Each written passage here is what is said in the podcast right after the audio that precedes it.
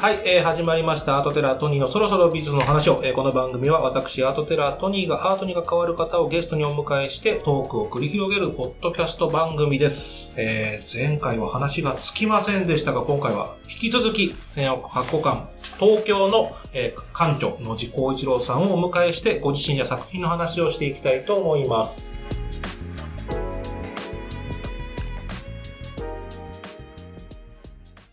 はい。ということで、野地さん、前半 お疲れ様でしたが、話がつきませんでしたね。はい。ちょっと改めてなんですけど、僕は、あの、改めて多分聞いてなかったのでなんですけど、いつから美術に興味持たれてたんですか？これみんなに聞いてる？一応みんな聞いてあ、ます。みんな聞いてるはいでも大体同じじゃない？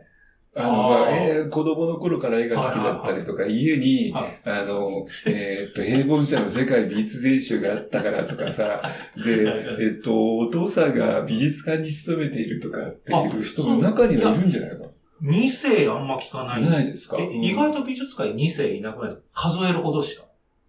親子2代であーでも、だから目立つよね。あ、そういう人大変じゃないかなと思う。にこれ二世美術界の二世うん野地さんはそのパターンのどれかえ僕はね、あのーやっぱり家にこう合集があったりとか絵があったりするからさ、ほうほあのーそういうの見る、見るのが好きだっうそれは。もう小学生の時からです？いや、もう、生まれた時から。えええ、もうじゃあもう最初からもうその世界に行く気で行った感じですか？いや、でもし、この世界に入ろうと思ったら高校生ぐらいかな。でも早いっすね。他になんかスポーツ選手になりたいとか会社になりたいとかなかった？あのね、あの、絵を見るのが好きだったし、見るだけじゃなくて、どういう画家なんだろう、描いた人とかっていうさ、裏側の事情みたいなのにすごく興味が、え、それも子子供の時からですか？うーん、中学高校生ぐらいかな。はうん。で、美術、美術の時間ってあるじゃん。ありますねお絵描きしたり、いわゆる図工っていう時間だけど、あのね、なんていうのかな、僕あんまりあの、小学校低学年の頃は学校行かなかったんですよ。い。はいはいはい。あの、どちらかというと登校拒否に近いような。で、群れるのがとにかく苦手だから、画家の群れるのが苦手だっていう作業じゃなくて本人もなんですね。僕も群れる。るのがあんまり好きじゃなかったから、はあの、同じ教室で机を並べてみんな同じ方向を見てっていうのがすごく増えていね、あんま学校行かなかったんはいだよね。はで小学校2年生の時に、あの、浦山さつき先生っていう女性いの、はい。フルネームで、うん。まあ、覚えてる。もうは、この人のことは忘れない先生だったんだけど、僕あんま学校行かなかったんだけど、その浦山先生は新任の、で、しかも1年しかいなかった先生の、女女の先生で、女性の先生でね。で、富山の氷見っていうところの出身。ブリで有名な。そう、氷見。は氷見の出身で、で、1年だけ、その、僕がいた、その神奈川県の小学校に、あの、赴任してきて、で、えー、野地くん来ないわねっていう、みんなに言うわけで、ね。はいはいはいはあの、野地くんは学校が嫌いだと思いますとかみんな言う。まあそうですよね。来ないわけです来ないから。うんうんいやあ、そう、つって、で、わざわざ自宅にはい訪問して、はいはいはい。今はそんなことしちゃいけないんですかね、多う分ん。その当時ね、50年、60年前だからそもそもだって登校拒否って言葉ってない頃ですよ。ないよね。ですよね、多分50年前なんて。学校に来ない。まあ、ある意味不良児みたいなことでしょうから、お前で、わざわざ来てくれるわけ。はいはい。は俺、時間とか言ってさ、うん、学校、あのー来ないの？からさ、うん、行きたくないとか言って。い。え、何してるんですか、家でそ家でね、やっぱりそう、なんか本読んだり、はまあ母親がいたから、は母親に勉強を教えてもらったりっていうようなことはするわけ。でも、母親もね、特に学校行きなさいよとは言わなかったの行きたくないんでしょっていう感じで、あのー、まあそういう態度だったから、僕も、うんまあ、あの、行かなかったんだけど、でも、浦山、浦山先生がさ、なんか、ちょくちょく来るわけ。はいはいはい。学校でこんなことするんだけどさ、来ない？とか言うわけ。はいはいうんでね、ちょっと学校まで遠かったんですよ、僕はいの家から。はいはいで、歩くと30分ぐらいかかる。まあ距離ありますね。でね、まあバスがあったから、あの、バスで通学をするんだけど、またバスが嫌いなんだよね。バスに乗るのが。つまり、どういうことかっていうと、ね、バス停のその時間に、時刻に合わせて、バス停まで行くっていうのが億劫な。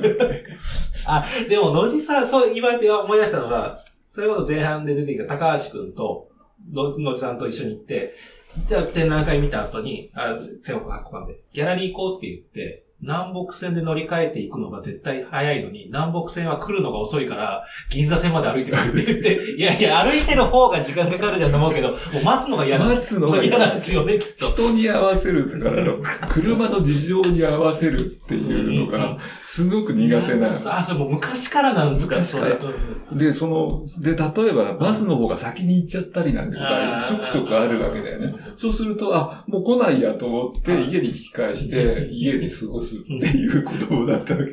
えでもじゃあその先生が来て、学校に行けたね、行き始めた、そして。えなんか熱心だからさ、ちょっとさ、情にほだされるわけだよね。あ、行ってあげようかな、みたいな。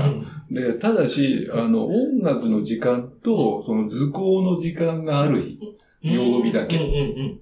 それは好きだった自分で、うん、それやっぱりね、音楽は好きだったな。はあ、歌を歌ったり、なんか曲を演奏したり、うんうんっていうのがすごく好きで、特にパーカッションが好きだったんですけど、パーカッション系が好きで、リズムを刻むっていう、音程を作る、メロディーを作るよりも、なんか、リズムを刻むのが好きです。えー、でも、そういう音楽も好きだし、それから図工っていうか、ものを作ったりっていうことには関心があったし、まあ、あの、テレビが出始めた頃だったので、あの、漫画、アニメのね、はい、をこう、画面を見ながら描く。みたいなことをしてたよね。で、漫画本はね、ちょっと田舎だったので本屋がなかったんです、周りに。なので、テレビの画像を見て、こう、映すみたいなことを。高度ですね、やってることが。今から考えると、あれが原点だよね。例えば、鉄人28号とか、アトムとか、はい、スーパージェッターとか、ああいうものをさ、一瞬捉えて。一瞬捉えて目でっていう。一時停止ができないわけですもんね。できないですよね、当時は。で、モノクロームじゃない？はい。モノクロームっていいなと思ったのはさ、はい、あの、線と影っていうのがくっきりしてる。うん、うん、うん、うん。で、色はどういう色かわからないから、勝手につけられるんだよ。なるほど、なるほど。で、自分が描いた絵をさ、はい、漫画で、はい、カラーの漫画で見ると全然違ったりさ。あ、後々見ると。面白いなと思って逆に。全然違うけど、勝手につけるとこうなんだっていうのをさ、でこれ面白いなと思って、はい、で、あの、今僕は水墨画にすごく興味があるんだけど、そこにちょっと原点ある。つまり色がない世界に自分なりの経験値で色を感じることができたり、つけたりすることの面白さっていう。さ。花が書いてあったらこれ赤かもしんないし、白かもしんないし、まあみんなに。前トニーに、あの、何ですか、モンドリアンの絵画、あれ、ちょっとね、僕、あれ、あれをさ、グッズ化したらどうかなと思って。あの、あれですよね、えっと、モンドリアンのコンポジション、有名な。で、それが赤と青と黄色が塗ってあるのを外した状態で学芸員さんのとこに行って、皆さん記憶で塗ってくださいって言ったけど、50人中48人が間違える間違えるというね。誰も高度な。そうです。遊び誰も塗り分けられないみたい。で、あれ、モンドリアンコンポジション遊びっていうのをさ、はい、あれ、ちょっとグッズ化するとすっごく面白い。モンドリアン今やってるじゃん、やってました。ちょっとで僕もやろうかなと思ってて。あれ作んなよ。あの、今、そう、あの、損保ジャパンでやってるやつだと、すっごいたくさん格子があるのに、青が一箇所しか塗られてないやつがあったんですよ。それを、みんなに、どこ、どこを塗ったらモンドリアンになれるでしょうクイズとか、ちょっとやってみたいですモンドリアンなりすましクイズ。モンドリアンならここ行く、みたいな。あ、それやりましたね。ちょっと話が脱線してしまいました。いや、でもそういうことなのね。うん、で、それで浦山先生はね、そういう、あの、えっ、ー、と、僕をなんかね、こう、学校に教室に来させようとして、いろんな工夫をするわけだよ。はいはいはい。ね。例えばさ、その、図工の時間に、普通だったらほら、教科書通りにこう、で、郊外に、写生しましょうみたいな。スケッチしたりとかっていうことがあるわけですよ。で、スケッチはもちろんみんな、で僕も好きだったから行くじゃん。その他にね、あの、物語絵を作るっていう時間を作ってくれて、で、物語を自分で作る。へえ、うんうんうんうん。自分で作って、はいそれに絵をつけるって、まあ、あの、挿絵だよね。はいはいはいはで、そういうのをやってくれて、これめちゃくちゃ面白かったんですい。よ。へえ、うんうんうん。でね、えーそれではい、僕の、その、作ったものを選んでくれて、みんなの前で発表してくれるうーん、うんうんうん。ねで、僕は人前で話すのは、今はそんなには嫌いじゃはないし、むしろなんか好きなんだけど、そうですね。その当時はさ、人前で話すなんてことは前ないわうんけ。家族にはあるけど、ないじゃない。そういうことをね、なんかね、啓発的にやってくれた人。へえ、新任だったんですよね、そう。すごいですね。しかもその人2年生1年しかいなかった。へえ。で、未だに感謝してる。でもそれでも変わって3年から普通に行けるようになったんです普通にはいけなかったけど、はいすぐには。でもはい3年生になると男の先生になっちゃったんで、うあの、でも厳しい人だったのは、この、次は細見先生って細見覚えてますね。細見隆先生っておっしゃって、この人はね、京都の舞鶴から来た人なんですよ。そこまで覚えれない。すごいね。いや、もう学芸気質な、あ研究者気質なんですかね。もう記憶の。で、その細見先生っていうのはね、書道の先生だった。書を書く先生だった。書道師の先生で、でね、あの、それまでほら、毛筆で、こう、字を書くなんていうことがないから、で、その先生はね、あの、放課後にはい、あの、好きな人だけは、い生徒だけ集めては、い書道教室やってたの。へえ。無料のね、はいもちろん。はで、俺、バタバスに乗り遅れちゃったからさ、はい。つってさ、ちょっと時間潰しがある。はで、その間にその書道の、はあの、先生の指導を受けて、はいで、好き勝手に書くんだよい。うん。うんうん。最初はねは。で、そのうちさ、あの、例えば、なんていうの、漢字の成り立ちみたいなこととか、書き順とかっていうのを、その先生が説明してくれうんうんるわけ。うん。こう書くんだよ、とか、筆はこう、あの、えー、点が入って、こういうふうに打ち込んだり、うん伸ばしたり、とかね、強弱とか全く強弱のない文字もあるじゃん。はいはいはい。金文体みたいな。な。ああいうことまで教えてくれる。小学生 小学生。へえで、。面白くなっちゃっては。で、書道を一生懸命やって、僕。もうなんか先生に恵まれたんですね、こだそう、地球に恵まれた感じ。運が良かった。うんうんうんあの、強運な持ち主だと私は思います。そうです。だってその二人に出会わなかったらももう今ないね、そ多分。ですよずーっとあの、うんジュニアさんみたいになってる。それはそれでまたいいじゃないですか。な、なんでいいものにしてる例ええ、じゃあ高校になって、まあいろいろとその後もあって、高校になっても学芸になるっていうのも結構早い歌あのね、なんだろうな、あの、絵を描くのたり、見るのが好うんき。うどっちかっていうとね、見る方が好き。ん、なってったんですね。うんだんだん見る方が好きで、その、あ絵を描いた人、画家っていう呼ばれる人たちがどういうその人なのかっていうのをさ、逆に調べるんだよね。うん。図書館に行って。自主的に。自主的に。知りたいから、はい。なんでこんな絵描いちゃったんだろうって思うわけ。はい。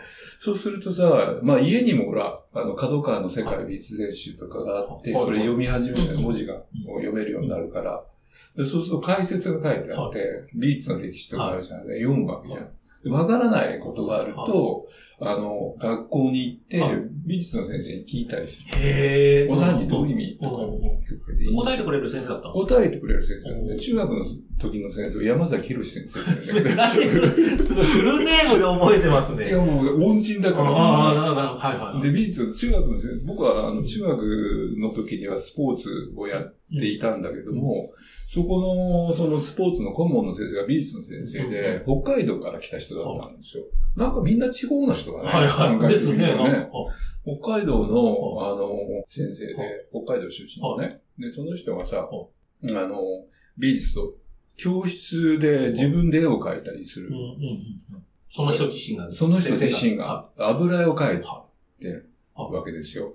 でさ、えっ、と、まあ美術の教材として、はい。あの、中学生で油絵ってまだやらない。ないですよね。今どもう。油絵の絵の具が置いてあったり、自分が展覧会に出品してい。たらしくて、はい。展覧会出品用のいやそう学校で放課後描いてた家でやるようですけどね本当は。学校で描いてたから、それでこう覗きに行くわけはいはいはい。で油絵の具ってこうなんだよとうんかで教えてもらって。で、で、そこにさ、またあの、アトリエっていう雑誌がこう、あ、ああ、美術今はもうなくなっちゃったんだけど、あの、うん有名な、あの、老舗雑誌で、あの、もうその先生が買ってたんですね。その先生が買って、まあ学、学費で買ってたんじゃないで。すか、学校で。で、美術のそのさ、あの、ガラス戸棚の中にさ、アトリエがずーっと並んでるわけ。はいはいはい。バックナンバーがどんバックナンバーがずーっとあって、で、それ、俺は時間があるとこは見てて、はいはで、ああ、すごいなと思って、うんいろんな特集なんじゃん。うんデューラーとかなんとかとかさ、印象派の特集があって、その中にはヌードの描き方とかいうのがあったりして中学生中学生ってい。おー、ちょっと思春期の。思春期で、うんで、あの、女性のヌードモデルの写真とかが。あるわけだよね。はいはいはい書き方雑誌だから。ね。で、際どいところは隠してあるんだけはいど、あの、女の人のヌードなんてさ、あんまり見な、見たことないないからさ、もう、あの、エロ本の代わりみたいな感じだよね。すごいもの置いてましたね、その。うん。ででも、その先生はだからそういう、うんなんていうかな、あの、この画家はこういう画家なんだよね、みたいなことを教えてくれるわけで、うんそうするとその人の評伝とかをさ、読んだりしてて、それでね、絵を描くのももちろん好きだったけど、むしろ絵を見て、その絵の背景はになるような歴史的なことに興味がだんだん湧いてきたわけ。へで、ー。高校時代に、あの、僕は神奈川県のしあの高校に行ってたので、あの、鎌倉にね、はえー神奈川県立近代美術館っていう老舗の、が八幡宮にある。そうそう。日本初の公立日本初の公立の近代美術館。えーで、昭和20年代、もう戦後すぐにできたんだよね。で、そこに行く機会が増えてくるわけ。はいはいだって面白い展覧会やってる人じゃない、は松本俊介とか当時さ、はいはい。ああいう愛光とかさ、ああいうのはね、やってたわけでしょ。で、それを見に行くわけだよね。はい。で、えー一人で最初は見に行ったけどさ、高校時代になるとやっぱりそそういうなんか好きなやつ、連中が集まって、うん。えー一緒に見に行ったりするわけですね。うんで、ああでもない、こうでもない。で、こういうさ、美術館に勤めてる人の話をね、あの、当時歴史の先生がね、あ紹介してくれたの。はいはいはい。美術館には学芸員っていう人がいるんだよ、と。高校生に会ってくれたんですね、その学あ、校。と会ってくれたの。で、坂井忠康先生って今、世田谷の館長。はいはいはい。あの人が若手でいて、はまだねい。。その頃に会ってるんですか？その頃に見てるの、僕は。へーその人の話聞いてんだよ。で、へえ。学芸員でこういうことで出てう、美術館ってさ、ただ飾ってあるだけじゃなくてさ、う順番がこうでこういうふうなことでさ、っていうことをさ、で、どう、どっから持ってくるか知ってるとかいう話を。してくれたの、高校生。で、後でその紹介してくれた先生に、は名前忘れちゃったんだもん、その。そこはですか？忘れちゃった今まで散々覚えてたのに。結構大事な先生ですよ、その人。大事な先生なんだけど、あんまり恩義を感じてない。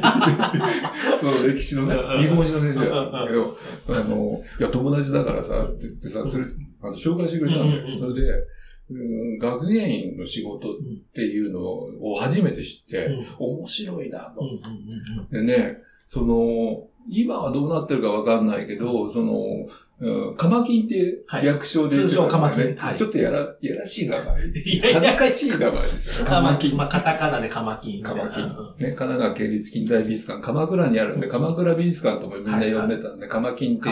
葉山館ができたのもあったんですよね。そう。葉山にはね、なんか、ちょっと遠のいちゃってね、うん。あっちに行ってからね。うん。うん、カマカマキンはね僕らにとってはもう本当に聖地だから、で、あの、入り口を入って、えー正面にギャラリーの建物があるんだけど、はいはいはい。左手に、はあの、学芸員のアネックスがあったの。はいはいは今でもあるかな？ちょっと確かめてないけど、今あれですもんね。でもミュージアムなくなっちゃいましたね。鶴岡ミュージアムってもう別物になっちゃったんですよね。で、そこにね、アネックスの学芸員室がはいは平屋建てたの。で、そこにさ、学芸員の人たちがさは、5、6人いたかいなで、酒井さんは、その中でも若手、まだ若手の頃ではね、えー、学芸員っていう人はさ、この、で、ちょっと覗いてみたことがあはいはいるんだよ。は窓があったい。から。はいはいはい。高校生の時ですね。高校生の時あってさ見てたらさ、将棋とか知ってんね。あ え？れ、ちょっと遊べるように見えたんですね。将棋やってるなとかさ、酒の一生瓶があった それは鎌倉に限らず聞きますよね。その世代の人たちはは。普通だっった結構普通ですよね。でさ、館長室にお酒があったとかの話をよく聞きますで、なんか、で、時々ちゃんと机に向かってなんか物書いてる人とかがいて、なんだこの人たちは、とか思ってさ、で、ちょっとね、あの、関心を持ち始めたのが、高校1年生か2年生ぐらいで、で、3年生ぐらいになると、ほら、進路決めなきゃいけないじゃない、それで、あれ、何が一番面白そうかなと思ったら、学園にで、学園になるためにはどうしたらいいかっていうのを2年生ぐらいに聞いたんだよね。そしたら、大学の、あの、美術史を勉強している人、美学とか美術史みたいなのを勉強する人たちが大体学芸員の資格を持ってて、それでこういうところに。でも、当時は美術館ってそんなに多くなかったから。そういうことですよね。うん、鎌倉近代美術館ができた頃ですもんね。だから近代美術館もないわけ。美術館少ないですもんね、法律のまだない。70年代の話だからそんなになくて、まあ国立の近代美術館があったりね、西洋美術館があったり、東博ね。まあ。っていう、でもあそこで働いてる人たちって学芸員の人たちなんだなっていうのを漠然と知ってはいた。で、仕事にまあ、興味を次第に持ち始めて、じゃあ、ちょっと大学はそういうところに行こうかなと思って、あの、文学部系のね、そういうところに行きました。で、卒、えっと、その時はもう日本美術だったんですか？いやいや、あのね、最初。最初は僕はもう、あの、古典的なものを、あの、えー、仏教美術とか、ああいうところから入って、それから西洋美術に興味を持ち始めて、えっ、と、西洋美術、まあでも広く浅くみたいなところがあったんですよね。卒業論文は何で書かれたんですか？言えない。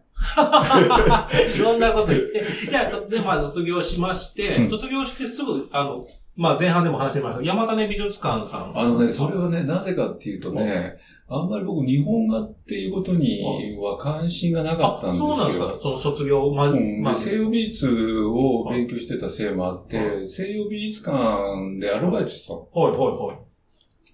で、で、ちょっとフランス語が分かったもんだから、フランスの、あの、近代絵画の展覧会なんかで、えー、少しお仕事手伝ったりしてね。で、高橋明先生っていう。のはいはいはい。僕よりも5つぐらい上なんだけれども、えー、その人と、まあ、あの、なんていうのかな、あの、よく遊んでいただいたはいはい。ところがあって、はい、それでアングル展っていうのが、えー、1981年か2年ぐらいにあったんですよ。で、これ日本で初めてのアングルの展覧会で、新古典主義のまあ、巨匠ですよね。泉とか、泉とか、ああいうものを書いてた人ですよ。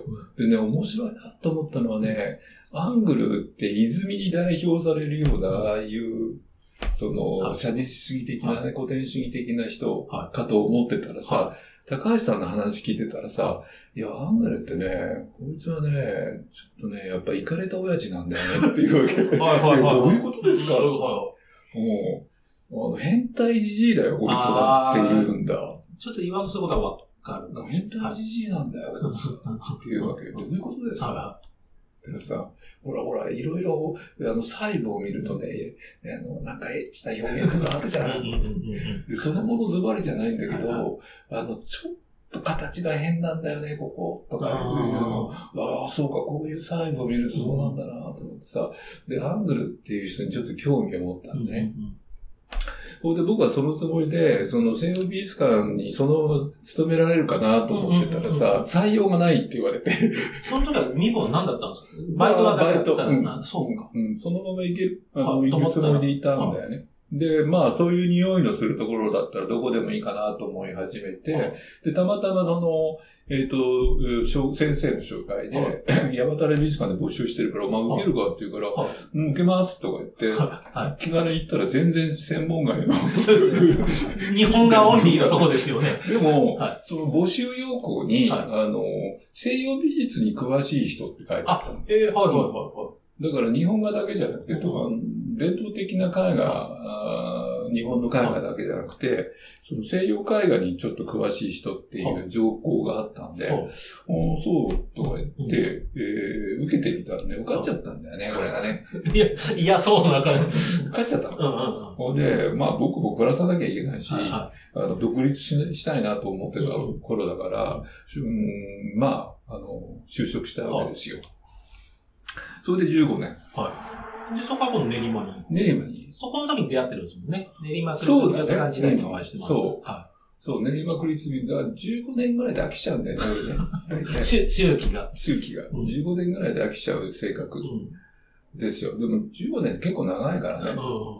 まあ美術館って、まあちょっと今、プロデューサーがぜひ聞いてほしいっていうことなんですけど、美術館で転職しやすいもんなんプロデューサー IT 企業で働いてるんで結構転職。ああ、どうですかね。僕はたまたま3回ぐらい変わってるし、変わらない人ももちろんいるよね。どちらかというと変わりづらいところじゃないですかね、きっと。だってもう数。引き難しいですよね。だって3年ぐらい仕込んでるプロジェクトがあって。引き継ぎできないよね。そうすね。まずね。だから一匹狼的なその職種の最たるもんじゃないですかね。もちろん国公立の場合は引き継ぎなんかもあるんでしょうけど、私立の場合はそんなことあんまりないですよね。でやっぱりこう、スタッフというかチームでこう、ね、やってるから、サブ担当の人がこうついたりすればね、引き継ぎもちろんできるから。まあそういうところは、うん他の企業、会社に比べると、曖昧なところがある職種ですね。あれですよね。だから私立とか、例えば横浜市の美術館だと、うん、横浜市の中で移動とか、東京都の財団だったらみたいな、うん、結構な人事とかありますよね。うん、あれ、言語道断だね。やめてほしいね、ああいうのね。結構2020、今収録が。あれでやめちゃう人って結構いるんじゃないですか。で、これ今収録2021年4月4日でやってるんですけど、今年、結構いろんな人と喋ってますけど、人事、今年多いんですよね。多いね。あそこの感情急に変わったとか、あそこ、誰、誰さんがどこに行ったみたいなのが。世代交代っていう言葉あるし、それから、まあ去年から始まったコロナの対応っていうことも、もちろんね、ファクターとしてはあると思うし。例年になく移動してますよね。ね。館長もいっぱい変わってますし。まあ、館長って、まああるし、顔だから、うんうん、あの、まあ、何年かに、が、かごとにこう変わっていくっていうのも、やっぱりいいことじゃないかな。ちなみに今回参加、その、えー、山種、うん、えー、練馬で今回文館長になったわけです。館長職になったらちょっと変わったなみたいなのもあるんですか？全然ない。あ、関係ないですか？全然ない。逆にめんどくさいなことも増えたりとかあるんですか？学芸員の普通のやってるよりも、館長になった方が大変なことになったなはあります。そうでもないですか？僕は今まで大変と思ったことはない。でも館長さんで展覧会仕込んでる人ってあんま多くないじゃないですか、全体あのね、僕はね、条件として、あの、プレイングマネージャー的なところでやらせてほしいっていうふうに言ってきたから、やっぱもうそこも現役でいきたいんですね。うん、現役で。で、その、まあ今、近代日本書、日本美術史になったわけじゃないですか。もう山種になってからそのそうですね。やっぱ日本画っていうことに、あの、やっぱり知らないと話にならないじゃない。だから猛勉強しましたよ、僕。えー、あの、山種美術館の学芸員として恥ずかしくないように、とにかく日本画の、近代日本画のことは全部しようと思って、もうすべての、あの、参考図書。はい。へを一から、あの、勉強し直して、日本画のことは全部知ってるっていう感じに。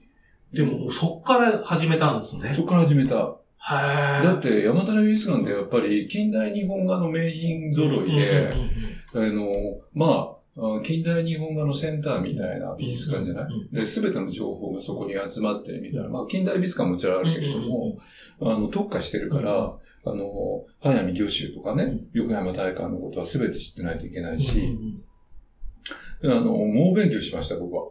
でもそれでも今日本美術の結構第一人者になったわけですよね。第一人者とは言えないけど、でも、まあ、あの、王道っていうのがあるとすると、その王道を支えている脇の道もたくさんあるわけですね。その脇の道をこう、えっと、充実させるっていうことを僕ずっとしてきたので、その集大成がいよいよということで、うん。渡辺聖帝。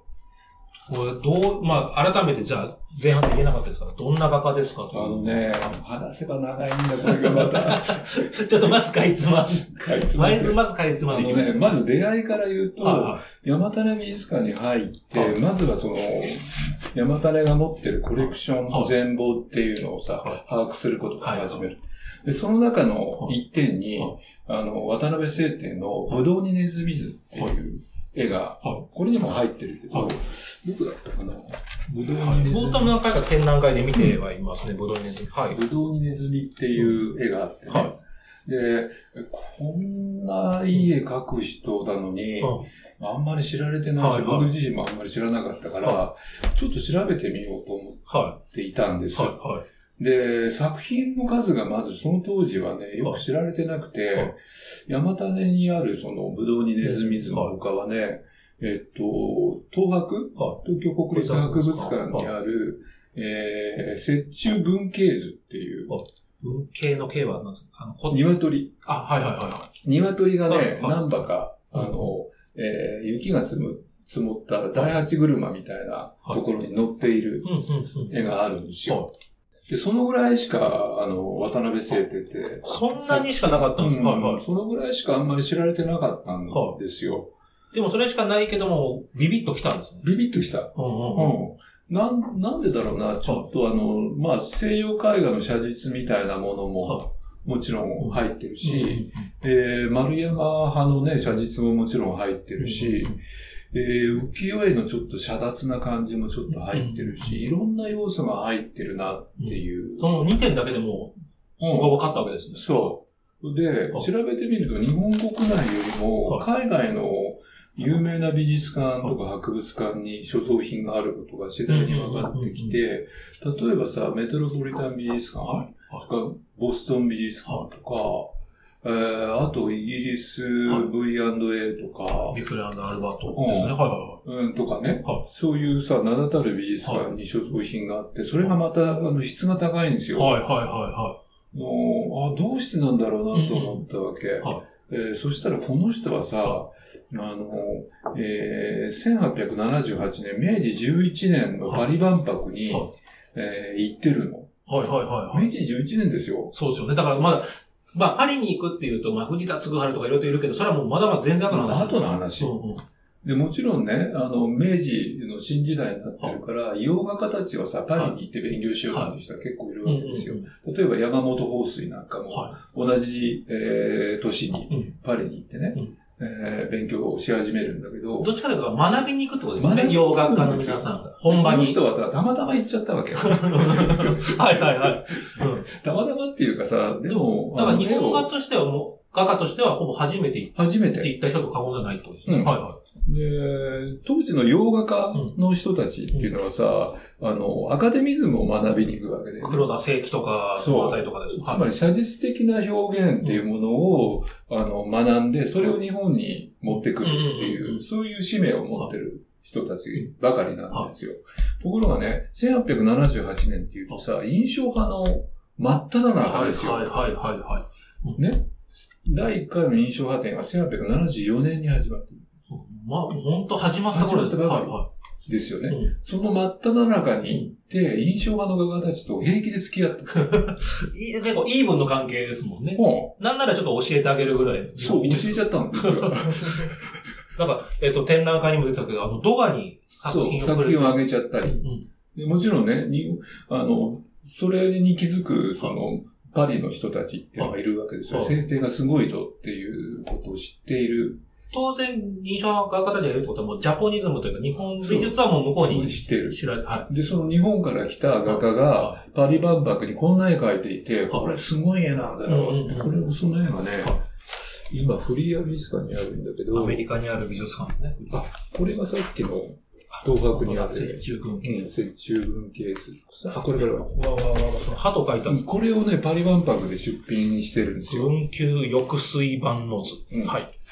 これは浅草寺のお境内にあるね、えー、水桶に鳩が群がっている、はいはい。そういう図なんだけど、これを明治10年に、えー国内で発表して、それが、まあ、いあの、優れているということで、パリ万博翌年に、これ持ってかれたわけ。これちなみに何歳の頃なんですか？26歳ぐらい。もう天才なんですね。もうんう若くしてうんこんなかけちゃう。はい。うんえーで、はいこういうその人が、まあ、明治の最初に行って、パリで、まあ、印象派の人たちと交わるわけ。もう度肝抜いてるようなことですよ、パリで。うんで、この絵はね、えーっと、えージュゼッペ・デ・ニッテスっていうイタリア人の画家が買ってるんですよね。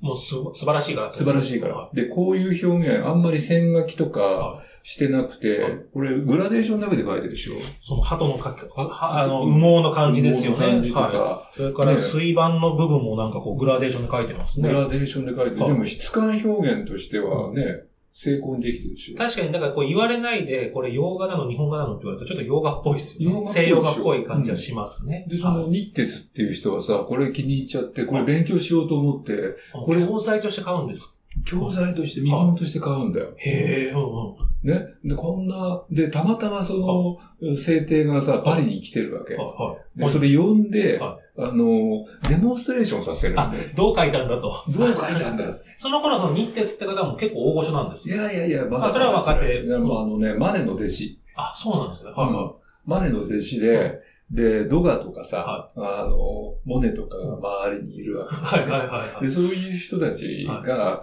あの、で、パーティーやって、はいそこに制定を呼んで、はあの、うん、デモンストレーション。書いてくれと書いてくれと。い。やるわけ。うんで、ドガさんがいたから、はあの、ドガさんのために、あの、鳥の絵を描いて、ささっと描いて、うんうんそれをドガにあげたんで、なんかそれどこかずっと持ってたってずっと持ってた。生涯花、肌身離さず。うん。でそういう画家なんだよ。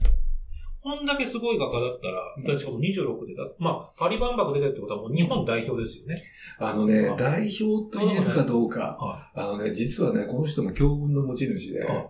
あの、誰を、あの、パリに行かせるかっていうさ、くじ引きをやったくじ引きで決めたんですか、当時。へ え。で、くじ引きで勝っちゃったの、この人。そういうので決めれるもんだと。まあ、それだけ実力ある人の中で選んだってことですよね。当然ですけど。うんくじ引きで、うんあの、勝ち残っちゃって、はで、行く仮面になっちゃっあ、じゃああんま行きたくなかったかもた。しれないい。やいや、そうじゃない。多分行きたかったんだけど、くじで、こう、勝っちゃった。その時負けた人の中で有名な人っているんですか？あんまりいない。あ、じゃあ、たま、うんでもこれでパリ行って帰ってきたらもう、あの、パリ帰りのみたいな。なんか、一郎が帰って、マー君帰ってきたぐらいになりそうな気がするけど。でもね、これ日本画団っていうのがまだ成立してないことでしょ。明治10年代っていうまだ岡倉天と。心とかも、要するに美術学校もできてない。できてないから、岡山大館とかがまだいない。明治22年に東京美術学校って開校するから、あまだ10年ぐらいあるわけで。そうか。だから明治10年代はさ、まだ悶々としてるよね。成り物入りで帰ってきたからとて。ない。え、じゃあこの人は結局どっかブレイクはするんですか？生前は。生前ブレイクはね、明治20年代後半からじゃないかな。もう美術学校できた時って、まあ僕すいません、あの、プロの前で言うのもあれですあの、あれですよね。だから、えー岡倉天心が作ります美術学って言った時に、一流の講師陣を集めたわけですよ、日本が。あ、それに呼ばれたの？呼ばれてはいるんですか？実は。は。はい。で、なってたら名前残ってそうな気がするけど。でもね、うん断っちゃう。そこで東こうなっちゃう。京美術学校はのあの教授としてね、はあの、招聘されるわけ。天心なんかにねはい、ペノロサと天心に。えー、だけど、は俺ちょっと教えるのは、絵描きたいからさ、みたいな。い。そうか。もう、現役でやりたいと。やりたいね。コーチにはならない。コーチングスタッフじゃな。うんうんうんうん。うんそういう。で、断っちゃった。断っちゃう。ことは弟子もいないんです。弟子はね、はいのる、公式にはあんまりいなかったように思う。うん外国人のお弟子さんとかっていうのもいないわけではないけど、あまり知られてない。じゃあ、どっちかというと本当に現役で書いてたいタイプなんですね。教えるという。うん、それと、展覧会の時代になるでしょ。明治20年代から30年代って、例えば、日本美術院みたいなのができたりして、陰天の展覧会がこう華々しく大きな会場を使ってやって大きな作品かけたりするじゃない。そこには出出してなくて、むしろ海外の、はあの、うん万国博覧会とか、あの、美術展に出す。はで、そっちでは評価されてるんですか？そっちは評価される。だって、面白いじゃない？うんうんうん。それに、なんていうかな、欧米人の思考みたいなものをさ、的確に掴んでるわけよ。もうだってドカトに合ってるわけですからね。はいはい。それとジャポニスムでしょ、うん、それからアール・ヌーボーの時代だから、うん、こういう課長がが人気があったんだと思うし、そういう、なんていうのかな、あの、趣向を的確に捉えた作品を書いてるよね。だから仕事はもう途切れなかった？そういう途切れてないと思う。ああ、はで、万博、海外の展覧会に出して受賞したりするじゃない？で名前が知られる。それから、えっと、在日の外国人たちがいるわけじゃない、うん、そういう人たちが目をつけて、制定に書いてもらって、ロンドンで展覧会したりっていうことがあるわけ。日本では展覧会やってないのにってことですね。そう。ロンドンでやってロンドンで、明治26年から29年ぐらいまでの間に、300点ぐらい発表してるんですよ。そんなになんですか？へえ。こんな日本人いないよ、ね。いないです、いないです。ね、北斎みたいに人気のある人、もちろんその前にいるけど、はいはい、もう亡くなってるし。もう現役の。現役のバリバリの人で、はい、ロンドンのギャラリーで、はい数百点の展覧会をしている人、はいはいはい、この人しかいない。でもそんなんだったらやっぱり日本、さすがに明治末期というかなってきたら、うん、やっぱりさすがにすごい人だなって日本ではなんないんですよ。いや、あのね、えー、やっぱ海外のその情報がどれだけ入ってきてるかね。入ってないんだ。あ、入ってないような気がする。もう世界の渡辺謙みたいになってるわけですもんね。うん、勘が。そうそうそう。って言ったら日本のやっぱりドラマにも出てほしいみたいになりそうなもんだけど、うん、世界ではいっぱい映画やってるけど、その情報が入ってきてない状態。入ってない。ああ、なるほど。で、好きな人は、制定にその課長画を頼むわけじゃん。はいはいはい。それ、それ多分途切れなかったと思う。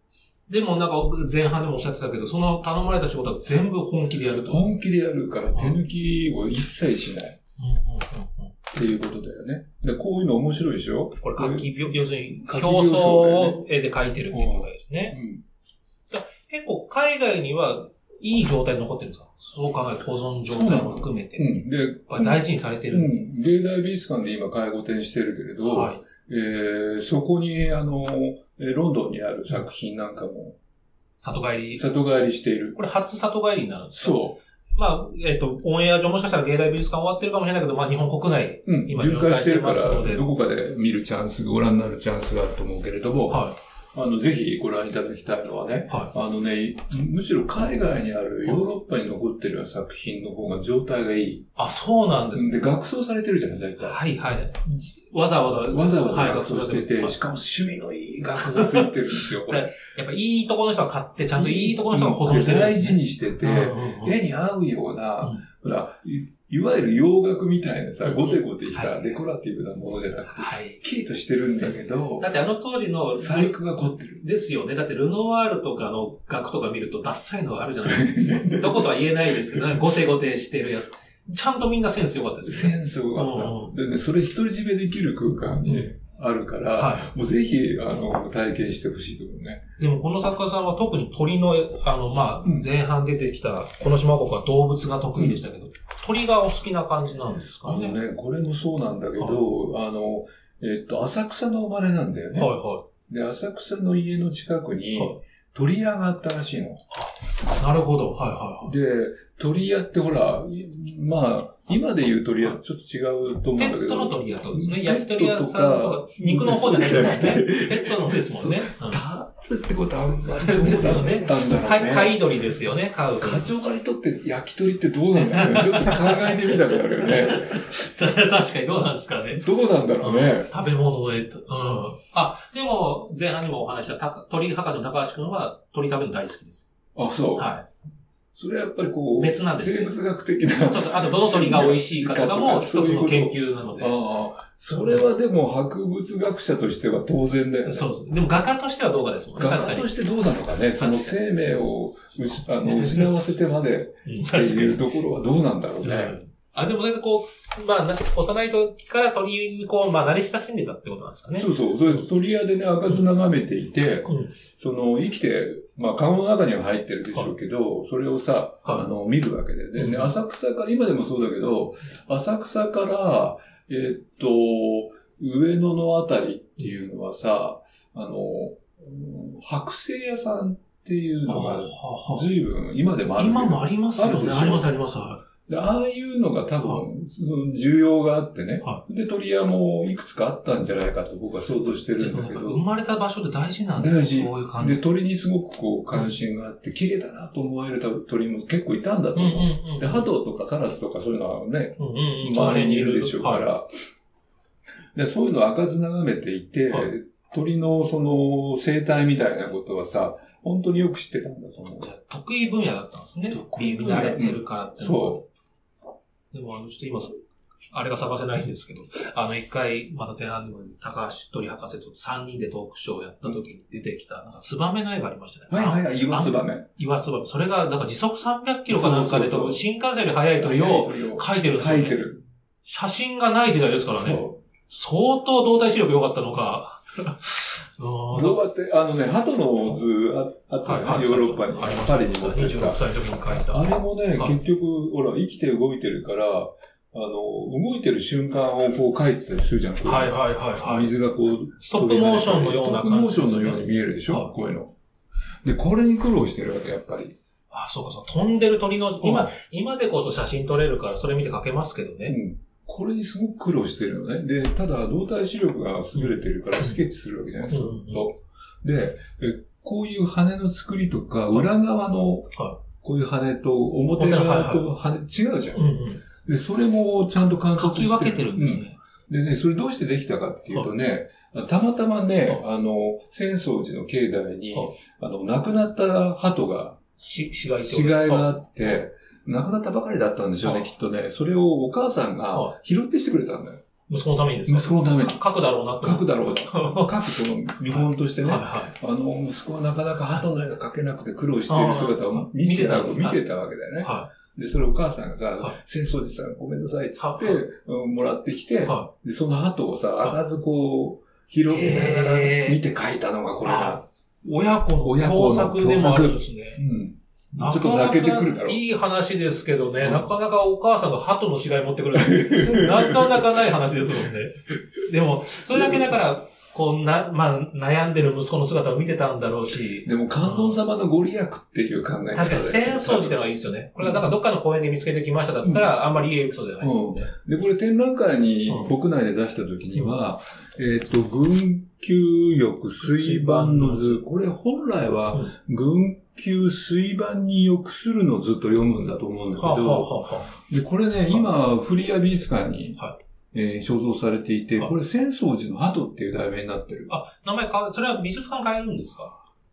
ちょっとわかんない。うんあれですよね、フリア美術館ってあの、で、これ国内持ち、うん、海外持ち出し禁止だからもう行くしか見れないやつですで。この絵を求めて僕は半年ぐらいヨーロッパをさまよいました。それはどういうことまあフリアになかった。分かってなかった。フリアに入ったのはね、2000年ぐらいなんですよ。野地さんが言った時にまだヨーロッパにあったまだヨーロッパにあったはずなんですよ。ニッテスが持ってて、その後、まあ、あの、しばらくして手放したっていう記録があっただけで、どっかにあるだろうと思って。探したんですか？探しに行ったんだよね。え、プライベートでですか？プライベートで。探しに行ったの半年ぐらいかけて。でもね、どっこにもない。でね、これと同じ構図の版画があったの。はいはい。ドイツに。でも、あ、多分こういう図柄だろうなっていう図柄だけは、なんとなく確認できた。ってことは、それまでは図柄もわかんなかったんですか？なんか、は残ってなかったんですそれをね、あの、パリ万博のその時の、あの、画集っていうのにはこれ載ってないんですよ。タイトルだけは残ってるみたいなタイトルもない。ないんです。でも出したっていう記録は残ってうん、残っていて、それをゴンクールってわかる？エドモン・ゴンクールってゴンクール兄弟のあ文学者がいるじゃない、はいはい、ゴンクールの日記の中にそれが出てくるの。えー、あの、北斎好きな人ですよね、そう。はい。あの、ゴンクールが、あの、えー、パリ万博で、この聖帝が書いた、絵を見たうん、あの、鳩が10、10羽ぐらいの鳩が、あの、水盤で遊んでいる図っていう書いてあるわけ。で、どんなんかなと思って、画像がないから、あの、調べに行って、たらドイツにね、これと同じような版画、それに見合うような版画の、あの、図版があって、多分こういうものだろうというふうに僕は想像はつけてい。たら、ほとんどこれで、やっぱり、後で見て。誰かがじゃあ、記録用に記録用にか、販売用にか、版画にしたものを、あの、えー、販売してたんだと思うんだけど、それで見つからずに帰国して、えっ、と、2015年ぐらいだったかな。えー、芸大の古田さんがね、芸大美術館の古田さんが、はい、フリーヤでこれが見たんだよっていうわけ。はいはいはいはいはい。あったよって教えてくれて、はいはい、で、俺も行ったんですよ。あ、その、はいはい。そしたらやっぱりすごい大きな、はい、ものすごい大きな掛け軸になっていて、いやーもう考え無料でしたよ。あったと思って。その行ってたのは何年頃だったんですか？えー、っと、2001年。じゃあもう15年越しに出会ったんです、ね、そう。で、なんでアメリカにと思ってさ、うん、あの、フリーアの人に聞いたら、はい、えっと、2000、ちょうど僕がヨーロッパに行ってる時に、はい、えっと、イギリスの画商さんがフリーアに持ち込んだ。へえ。だからちょうどすれ違いだよね、僕と。でもそのイギリスの画商さんがもし日本の誰かに言ってたら日本に来てたかもしれないですね。でもね、記録見るとね、日本に一時帰国してるんですよ、これ。それはど、どういうの？修復してるの。日本で。へえ。その時にはでも情報は出全然出回らなかった。うーん。でもじゃあそんな貴重な作品なんですね。貴重な作品。考え深いですね。これ、これが、まあ、あのー、ヨーロッパの人たちを無料するわけじゃない。しかも印象派の人たち。で、ヨーロ、日本のね、あのー、伝統的なガリューガの出身の渡辺聖っていうのは、そこでみんなが認知するわけでね。でも日本ではよく知られてないっていう話になるわけですね。だから、あのー、聖帝っていう人は多分、あの、プライドは持ってたと思うわけ。うん、あの、ヨーロッパの人たちと、まあ、交流をしているっていうこと、それから最先端の技術みたいなものを常に自分が開発しているっていう自負だよね。でそれが美術工芸ですよね。無線執法っていうさ、はい、あれにも、うん、あれにもこう、あの反映してくるっていうことだよね。だから、あの、人知れずコツコツやって、いる人、だけど見逃してはならない人ってこういう画家なんだよね。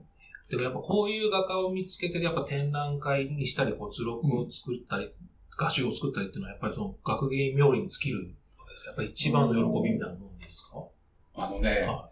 僕はやっぱりね、つむじ曲がりだから、あんまり人に知られたくない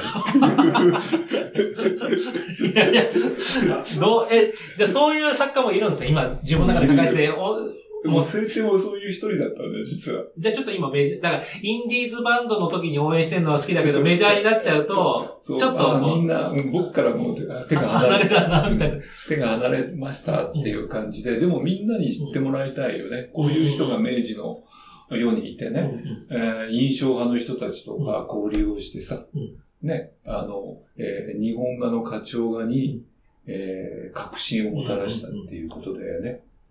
で、例えば、あの、どういう影響があったかというと、竹内聖子なんかやっぱり、うんはい、あの、明治33年にヨーロッパに行くわけですよね、初めて。はい、はい、はい。だから20年後じゃない。はい、遅れてますね。だから、自分よりも前にヨーロッパを体現してる聖帝のことを気にしてるんだ、やっぱり。あ、やっぱり意識してるんですね。意識してる。はい。うん、京都画壇とはいえ、東京のその。東京のね、聖帝先生みたいな感じで、あの、思ってたわけ。はい。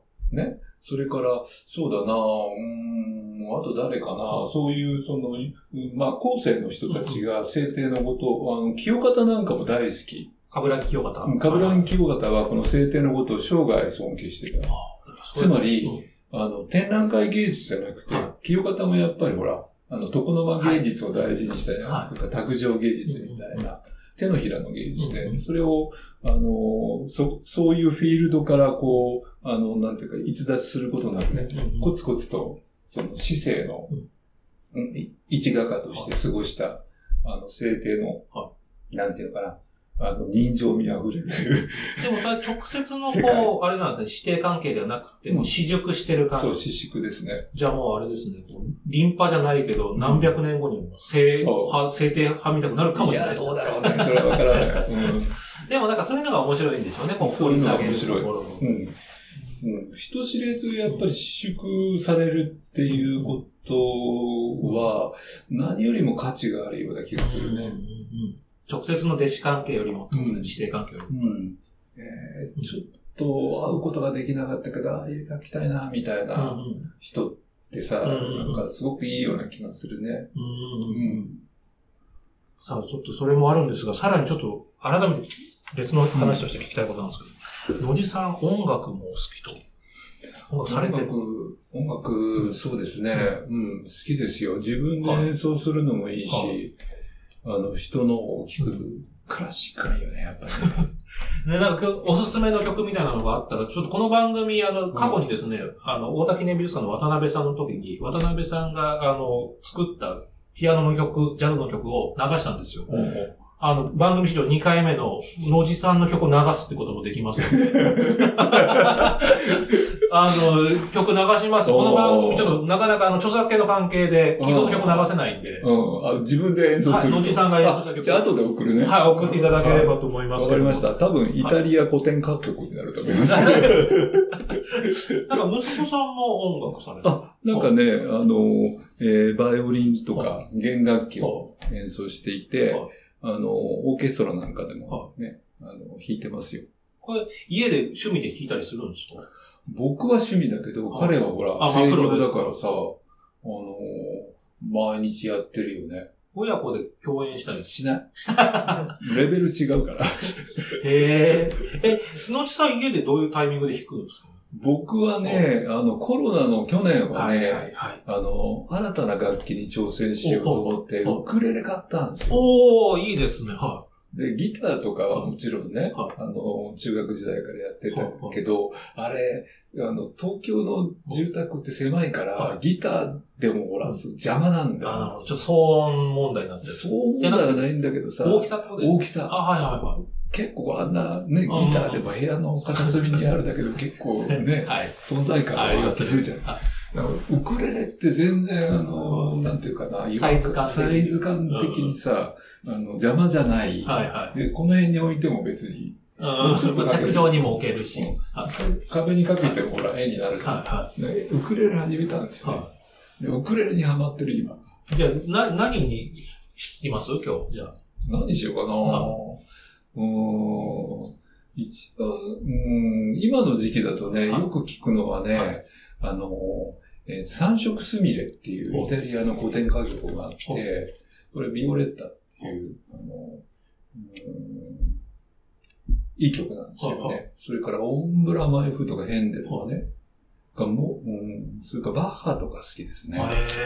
へじゃあちょっとどれになるかわかんないですけど、じゃあ曲振りで、じゃあ、え、僕の演奏を聴いてくださいみたいなことを一言いただければそこは流れる。わかりました。仕組みしましょう。はい。僕の演奏をぜひ皆さん聴いてみてください。い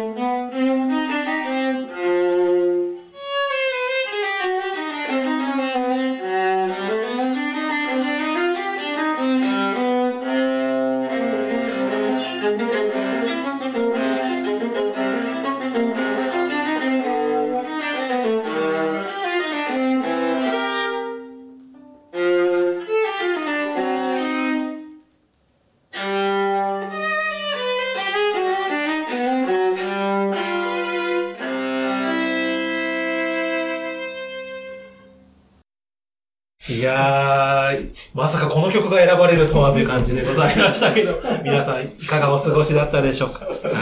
まあ、あの、ポッドキャストですので、いい曲だなと思った方、何度もそこを繰り返し聴いていただければというふうに思います。さあ、ということで、あっという間に収録の終わりの時間がやってきてもう話したらないな、俺。ですよね。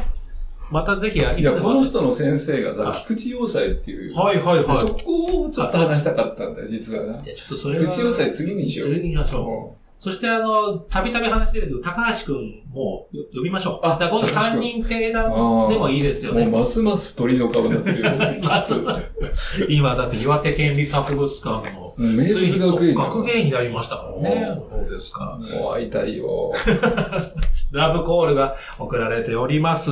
はい、ということで、えーまあ改めて、まあ前半にも言いましたけども、2022年に千億学校館東京がリニューアルオープンしますので、えー多分、あれですよね。その、館長トークみたいなのやりますもんね。あの、夕焼けトークって言ってたよそう。夕焼け館長でした。夕焼け感あとちょっと今更なんで、ちょっとこれ切ってもらえるかもしれないですけど、野地さん、あと僕とトークイベントやるときに、トニーとコニーですって必ず言います。うん。あの、リリー・フランキーさんに似てるって言われてる。それで、リリー・フランキーさんの、リリー・フランキーさんのまま、そのままもらうわけにはいかないかはいら、コニー・フランキそう今、名乗ってますので。ー。でも、最近似てないね、やっぱり。あなんか、リリー、リリーさんちょっと細くなったでしょ？はいはいはい。ねああ、そうですね。ねあ俺ちょっとこう、グッとしてる。いえいえ、その、でも日本、前半で日本美術研究したら日本美術の顔になってくって言ったら、なんでリリー・フランキーになっちゃう リリー・フランキーの研究者みたいになってますけど、まあそういうのもトークも含めてぜひリニューアルオープンしたら皆さん足運んでいただきたいなというふうに思います。どうもありがとうございました。